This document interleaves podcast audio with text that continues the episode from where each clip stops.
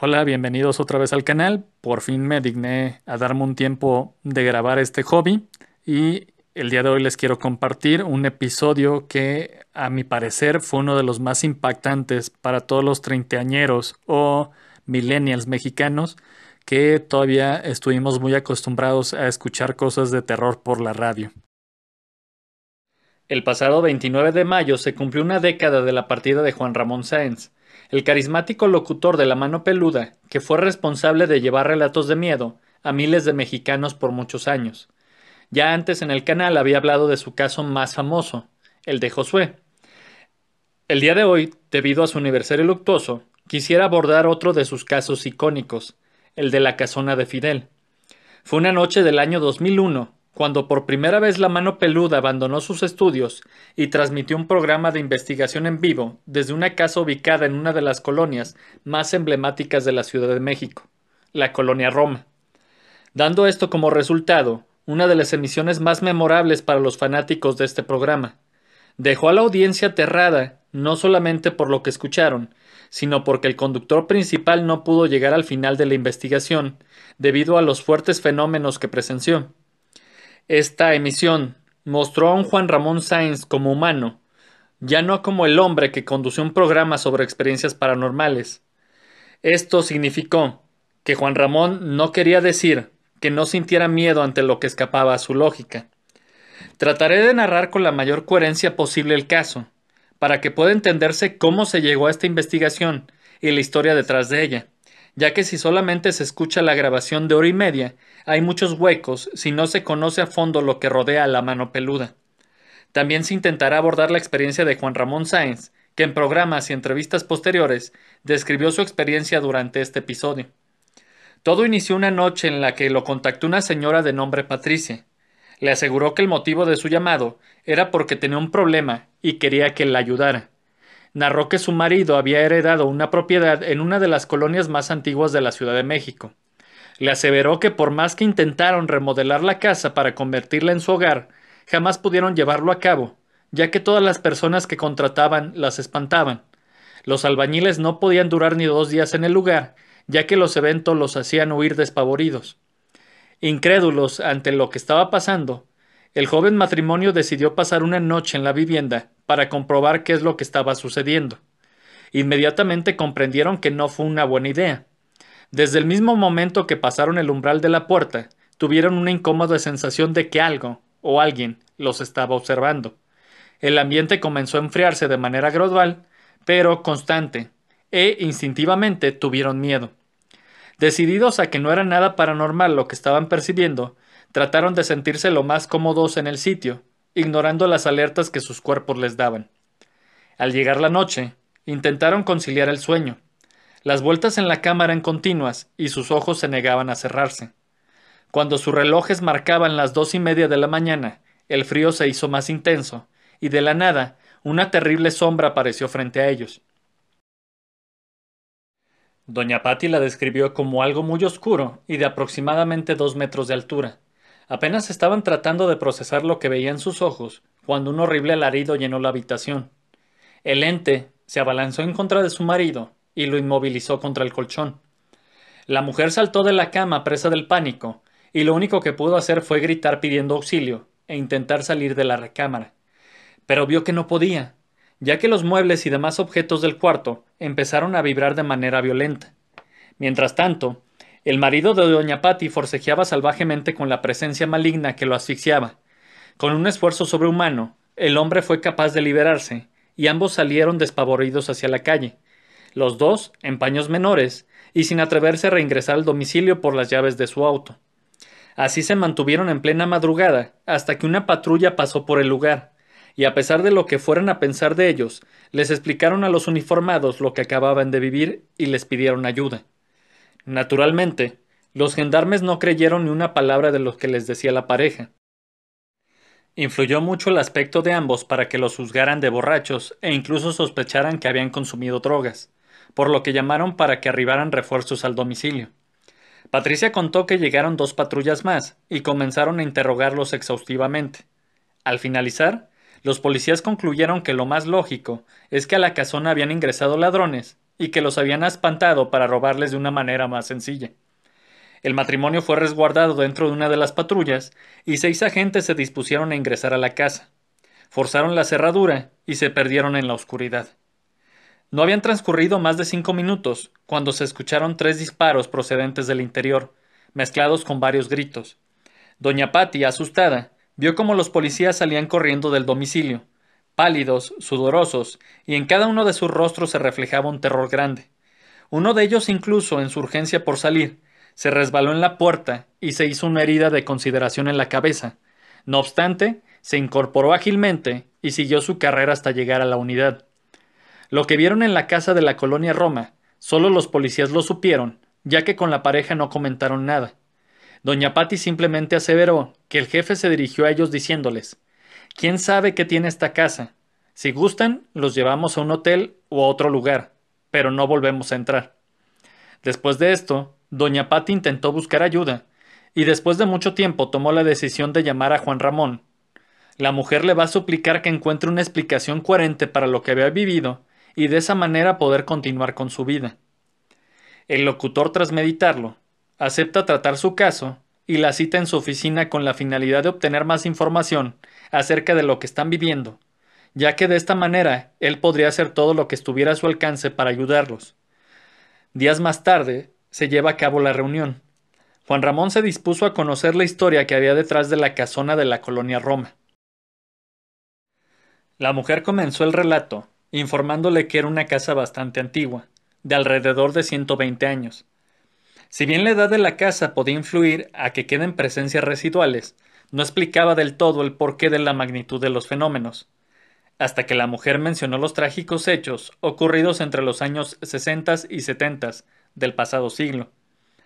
En esa época la casona era habitada por un matrimonio de ancianos y su nieto adolescente de nombre Fidel. La razón por la que los abuelos estaban cuidando de su nieto era porque sus padres habían fallecido cuando Fidel era pequeño. El joven cursaba su segundo año de vocacional y según la narración de doña Patti, era un rebelde, un vago que ya comenzaba a abusar de las drogas. Como es común en este tipo de casos, la edad de los abuelos hizo que mermara su salud, lo que se tradujo en que la poca autoridad que tenían sobre el adolescente se perdiera del todo. Fidel hacía lo que se le antojaba en la casa.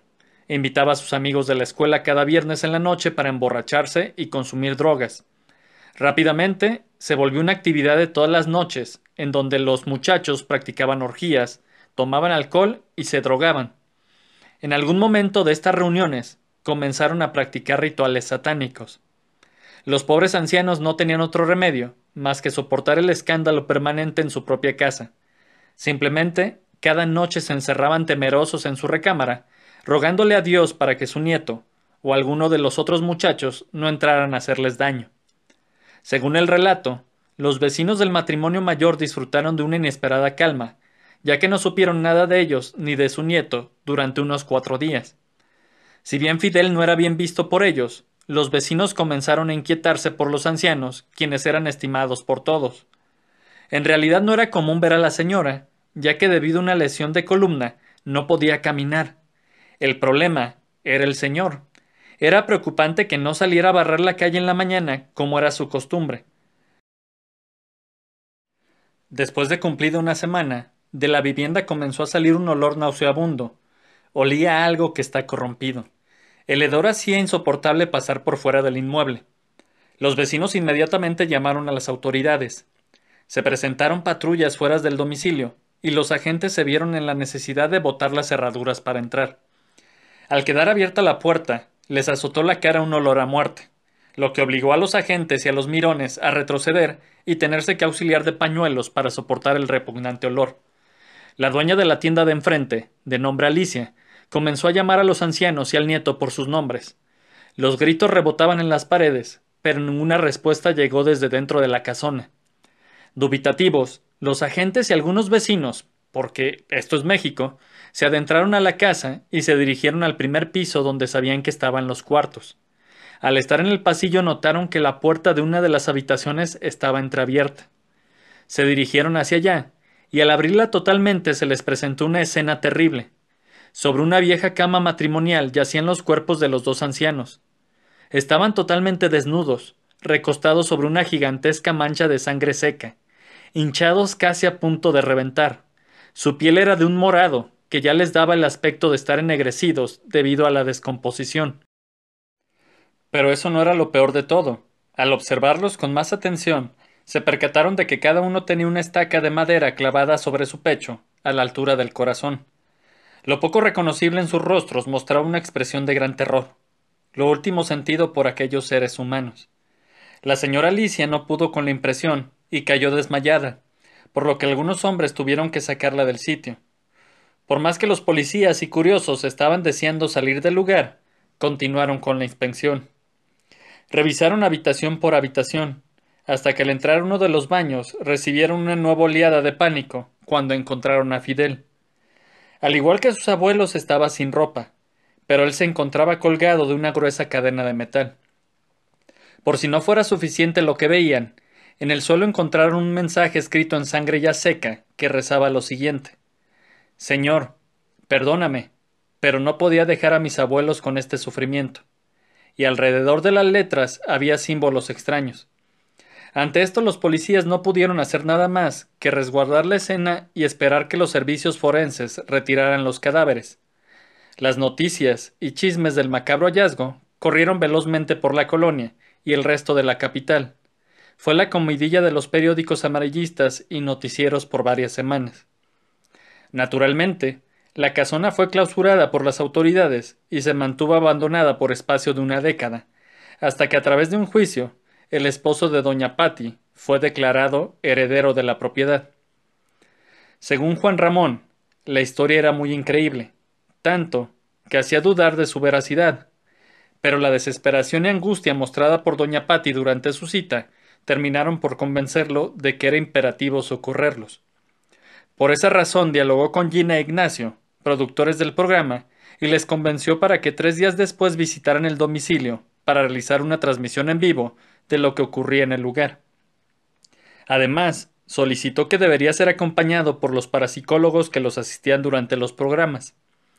El locutor se preparó para la visita a través de ayuno y con ciertas oraciones que un amigo sacerdote le había compartido. A las nueve y media de la noche de aquel día llegaron al sitio. Juan Ramón, su chofer y un fotógrafo del canal. Y en el lugar se encontraban doña Patti, el doctor Mauricio y el profesor Mares, colaboradores asiduos de la mano peluda, quienes iban equipados con una campana tibetana bendecida por el Papa Juan Pablo II y otros aparatos. Asimismo, hicieron que los presentes recitaran unas oraciones de protección que no permitieron que el locutor dijera al aire. El conductor rememoraba que la noche estaba despejada e iluminada por una gran luna llena, y que a pesar de ser un hombre que no se dejaba sugestionar fácilmente, a su cuerpo llegaban pequeños escalofríos, ya que estaba consciente de lo que se decía había sucedido en la morada. Doña Patti les informó a los presentes que no ingresaría con ellos y que deseaba que solamente se grabara audio. La razón es que ella quería vender la propiedad y que se estaba arriesgando mucho en acceder a que se realizara el programa, ya que si se llegaba a saber la ubicación del inmueble, nadie querría adquirirlo.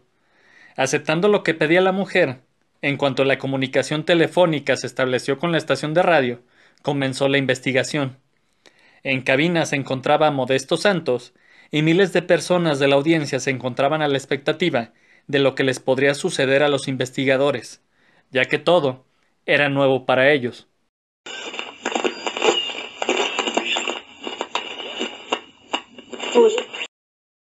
Hoy la mano peluda, en esta noche, ha salido de la cabina a enfrentarse con un equipo especialista en esto con un equipo que tiene información, que intelectual, espiritualmente están preparados para enfrentar lo que venga. Un equipo que hoy se va hasta la colonia Roma, una de las colonias eh, pues eh, fundadoras, una de las colonias, de las primeras colonias en este Distrito Federal, de las grandes colonias, las colonias ricas de aquel tiempo.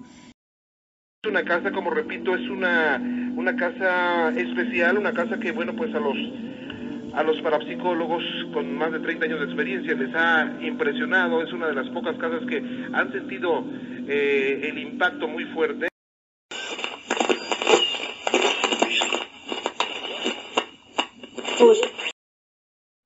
Lo primero con que se toparon fue con un gran recibidor en el que aún había algunos muebles.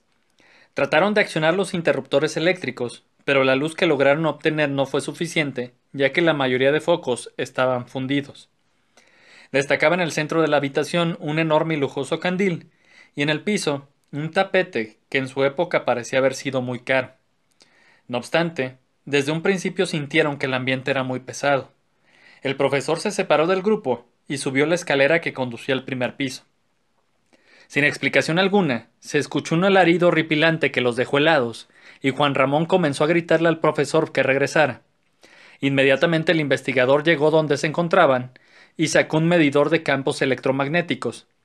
Al estarlo manipulando, los condujo hacia el tapete de la entrada, y al intensificarse la señal lo levantó de una de las esquinas, y descubrieron que en el piso había dibujado un pentagrama adornado de signos extraños. Inmediatamente sacaron una brújula, y esta madre no la entendí.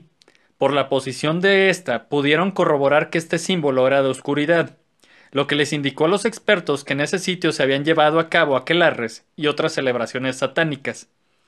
De pronto la temperatura descendió y les llegó un olor a putrefacción. Los parapsicólogos continuaron observando los símbolos de la estrella de cinco picos. Los hombres comenzaron a percibir ruidos que venían de diversos lugares de la casa. Asimismo informaron que en las paredes de la vivienda había escritas oraciones tanto en latín como en arameo, lo cual era un claro indicador de que Fidel había sido un hábil practicante de la magia negra. Después de unos instantes, el locutor les propuso subir hacia los dormitorios. En completa oscuridad se encaminaron a las escaleras. Juan Ramón rememora que cada paso que daban levantaba una nube de polvo, ya que había una capa gruesa, resultado de todo el tiempo que la casa llevaba abandonada. Caminaban con cautela, sin hacer caso del frío que los envolvía. Se dirigieron resueltamente hacia la recámara de los abuelos. Juan Ramón intentó en vano encender la luz. Lo único que podían distinguir del interior del cuarto era gracias a la luz que se filtraba desde el largo pasillo. Se encontraron con una vieja cama matrimonial de latón. Sobre ella había un colchón azul con rayas blancas. En el centro se podían apreciar dos grandes manchas negruzcas que le celaron la sangre. Al iluminarlas con una pequeña lámpara de luz ultravioleta, pudieron cerciorarse de que era sangre seca. Comenzaron a sentirse nerviosos, ya que en ese momento se escuchaba en una de las paredes un leve golpeteo, que pensaron que quizá era de una de las casas de los vecinos. El conductor trató de despejarse y evitó pensar en lo que había sucedido en ese lugar. En la pared de la derecha había un gran closet de madera con dos puertas entreabiertas. El doctor se acercó con la intención de mirar en su interior, y antes de que hiciera contacto con el mueble, las puertas se cerraron azotándose. Al comienzo, Juan Ramón se quedó sin comprender lo que vio. Solamente hasta que el doctor expresó en voz alta Esa puerta se cerró sola. El locutor se estremeció. En varias ocasiones fue necesario tomarse un descanso, ya que Juan Ramón se sentía inquieto y temeroso. En un momento particularmente estresante, el conductor pidió abandonar la habitación, pero descubrieron que no podían hacerlo.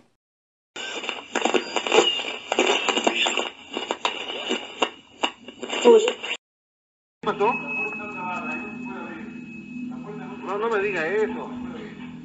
Vaya, que está... ¿Quedaron encerrados? La puerta está trabada. Están encerrados. Yo he sido, no sé. A ver, bueno, ahorita vemos, ahorita vemos. Ay, Eh, no esperamos encontrar ciertas ¿Qué fue situaciones eso, eh? no tan agradables. ¿qué fue eso? Uy, uy, uy. Las cosas están moviendo. A ver, doctor, este... A ver, No se abre, no se abre. hay unas inscripciones, doctor, ¿qué es esto? ¿Sí? Es parte de la continuación de un ritual en la cual lo manejaban así. Iban por niveles. De acuerdo a como estamos viendo aquí la situación, primero manejaban un nivel, iban a otro grado de nivel de ritualización y iban progresando. Yo creo que vamos a encontrar cosas más interesantes en el curso de la casa. El joven, por lo que estamos detectando aquí, tenía muy bien organizado todo lo que es un ritual, porque tenía sus guardianes tanto a nivel físico, a nivel espiritual.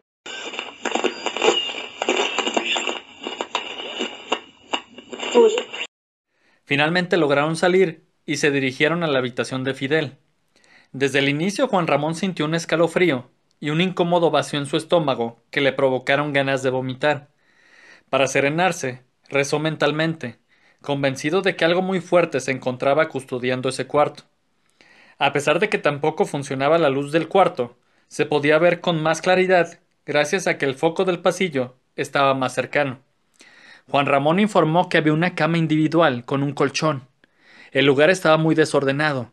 Había basura, polvo, y el olor a podrido era tan fuerte que les empezó a calar en las gargantas.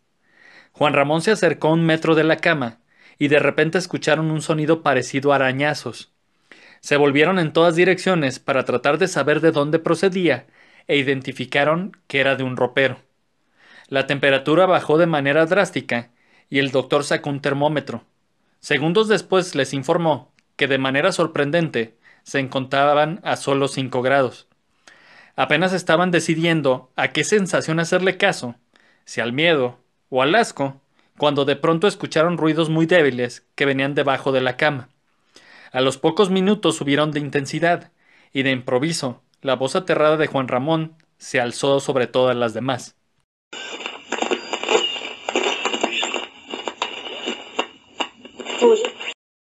Es eh, un, un olor como a drenaje. Oiga, oiga, ¿ya, ¿ya vio? Sí, aquí está. La cama, la cama se está moviendo. Sí.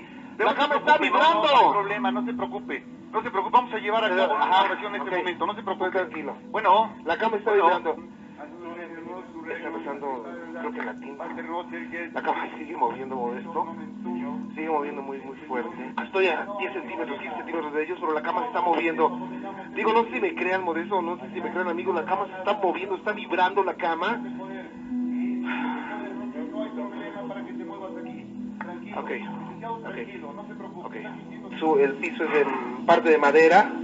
Eso, ¿eh? No, digo, es que, perdón, Modesto, y perdón, amigos de la mano pelota, pero pues ya, ya estoy, estoy, pero bien ciscado, como dicen, porque estoy en de verdad ruido. Aumentando el frío. ¿Por qué está todo- aumentando el frío? Bueno, es, es normal esto, señor licenciado. A ver, el termómetro que dice, doctor. Cinco. Y, Y el olor, pero bastante. el olor está horrible, horrible. Nauseabundo. Y Está horrible el, el, el- el- sí. Ay, ¿qué fue eso? ¿Qué fue eso? A ver, espérame. no, vengo para acá, no, no, no, no, no, no, no, ¿qué es eso? ¿Qué fue eso? Está en ¿Sí, este sí momento. lo captaste, Modesto? Clarísimo. Fue un, no sé, ¿qué fue? ¿Una puerta o qué fue? Este es un fenómeno de poltergeist. Se está esto manifestando en toda su expresión como pocas veces eh, lo hemos visto nosotros. La señora Patti nos había comentado, pero creo que es corto en relato lo que nos había dicho. Lo que se vio en este momento y lo que hemos visto desde la planta baja es diferente.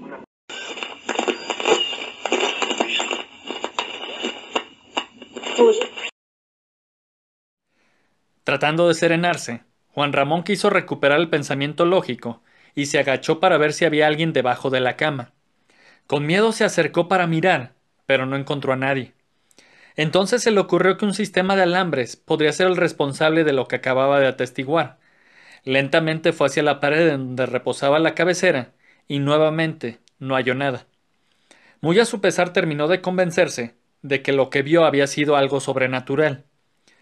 El locutor confesó que quería salir del lugar, pero que le aterraba el hecho de tener que atravesar solo el pasillo y la planta baja que estaban en completa oscuridad. Por esta razón decidió continuar con sus compañeros, aunque le sugería que debían retirarse de ahí. A lo que el doctor le indicó que debían terminar lo que empezaron. Le aconsejó encomendarse a Dios, ya que los iba a proteger. Mirando más de cerca debajo de la cama, los especialistas notaron que había otro pentagrama en el suelo, acompañado de una rara escritura que clasificaron como arameo. Después de analizarlos brevemente, los parapsicólogos informaron a todos que se trataban de invocaciones demoníacas y decidieron dejar la cama en paz. Registraron el ropero y encontraron en su interior un libro que resultó ser de magia negra y al cual no tuvieron tiempo de mirarlo detenidamente, ya que en ese preciso momento una sombra de alrededor de dos metros comenzó a materializarse delante de ellos y salía del closet.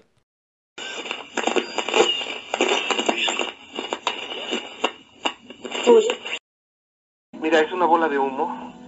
No sé qué está formando como un como un hombre, no sé, como una silueta, yo no sé qué. ¿Qué es eso? ¿Qué es eso, doctor? Esto es, este es- está manifestándose ¿Quién es como podríamos decir, espíritus de la noche. Esto es, podríamos decir que es un espíritu de la noche. Cu- ahí va, No, no, cuidado, no, no, no, a ver. cuidado. A ver, ¿qué? César, a ver, Vente, A ver, no, no te escucho. Profesor, no escucho. ¿Qué es eso? Eh, no sé si fue una sombra, fue algo, una, una silueta en humo. Se disipó.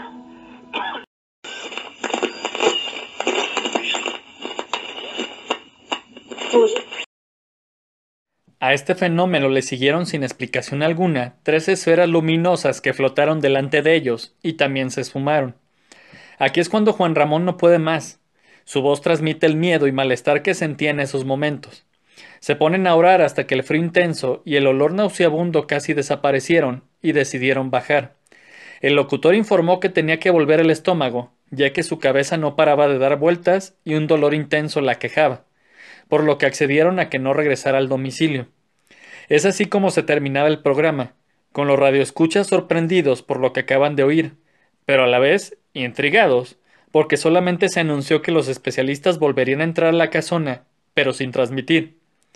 Meses después Juan Ramón relataba que su amigo el doctor lo revisó y detectó que su presión arterial era muy baja, y que lo indicado en aquellos casos era que fuera al hospital. Fue trasladado a un nosocomio cercano, en donde tuvo que ser internado por el resto de la noche. El doctor y el profesor estuvieron cerca de una hora más en el lugar y bajaron al sótano de la casa, en donde se presumía que Fidel y sus compañeros hacían la mayoría de los rituales satánicos. Acudieron un total de siete veces más a la finca para tratar de expulsar lo que hubiera en ella, pero se asegura que jamás lo lograron. Se dice que a pesar de que hubo gente interesada en comprar la propiedad a raíz del programa, doña Patti no pudo cerrar la transacción y que hasta el día de hoy en el lugar siguen ocurriendo fenómenos paranormales, pero no tan intensos. Y con eso se cierra el caso de la casona de Fidel, que es uno de los más emblemáticos de toda la mano peluda. Las grabaciones de este programa las pueden encontrar fácilmente en YouTube, en Spotify. Hay de varios este, tamaños de duración. Hay algunas que vienen nada más por capsulitas de 10 minutos y en YouTube es donde más pueden encontrar el programa completo que va a durar alrededor de hora y media. Más o menos fue como una hora de investigación porque sí entre los cortes que hacía Juan Ramón Sáenz eh, y también por varias situaciones de que se les cortaba la comunicación, se fue alargando un poquito y ahí pueden escuchar también algunos de los mensajes que mandaban a cabina. Eran desde personas muy preocupadas dándole consejos a los investigadores y sobre todo al locutor de cómo poder protegerse. Eh, nunca faltaba el amargado de que eh, le decía que se comportara, que estaba tirando al caño su, su credibilidad, pero pues eh, después de escucharla ustedes pueden sacar sus, sus propias conclusiones.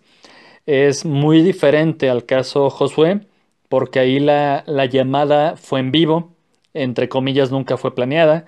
Eh, sí se puede localizar al famoso Josué y él nunca varió su versión de la, de la historia. Acá el problema es que pues sí veo muchas inconsistencias en el caso.